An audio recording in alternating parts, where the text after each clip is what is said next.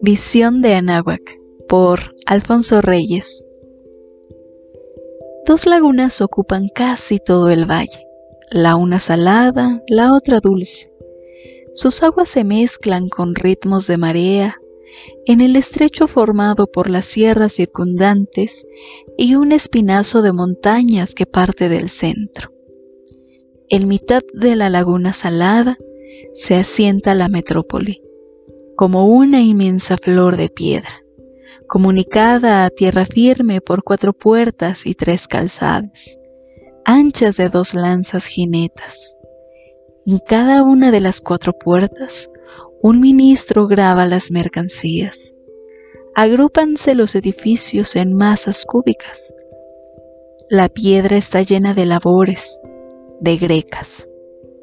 Las casas de los señores tienen vergeles en los pisos altos y bajos y un terrado por donde pudieran correr cañas hasta 30 hombres a caballo.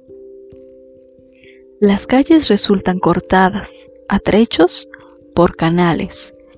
Sobre los canales saltan unos puentes, unas vigas de madera labrada capaces de diez caballeros. Bajo los puentes se deslizan las piraguas llenas de fruta.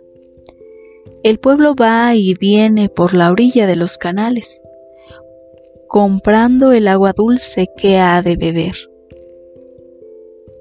Pasan de unos brazos a otros las rojas vasijas.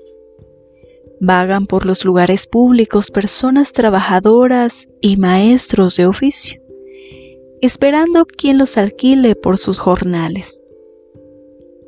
Las conversaciones se animan sin gritería. Finos oídos tiene la raza y, a veces, se habla en secreto. Óyense unos dulces chasquidos, fluyen las vocales y las consonantes tienden a licuarse. La charla es una canturía gustosa. Esas ches, esas tles, esas ches que tanto nos alarman escritas escurren de los labios del indio con una suavidad de agua miel. El pueblo se atavía con brillo, porque está a la vista de un grande emperador. Van y vienen las túnicas de algodón rojas, doradas, recamadas, negras y blancas, con ruedas de plumas superpuestas o figuras pintadas. Las caras morenas tienen una impavidez sonriente, todas en el gesto de agradar. Tiemblan en la oreja o la nariz las arracadas pesadas, y en las gargantas los collaretes de ocho hilos, piedras de colores, cascabeles y pinjantes de oro. Sobre los cabellos, negros y lacios, se mecen las plumas al andar. Las piernas musculosas lucen aros metálicos.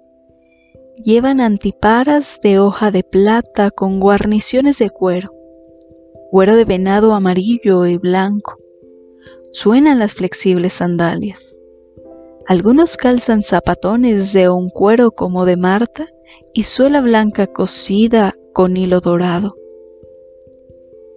En las manos aletea el abigarrado moscador, o se retuerce el bastón en forma de culebra con dientes y ojos de nácar, puño de piel labrada y pomas de pluma, las pieles, las piedras y metales, la pluma y el algodón confunden sus tintes en un incesante tornasol y, comunicándole su calidad y finura, hacen de los hombres unos delicados juguetes.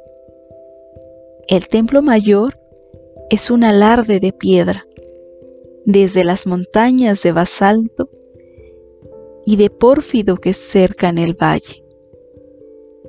Se han hecho rodar moles gigantescas. Pocos pueblos, escribe Humboldt, habrán removido mayores masas hay un tiro de ballesta de esquina a esquina del cuadrado, base de la pirámide.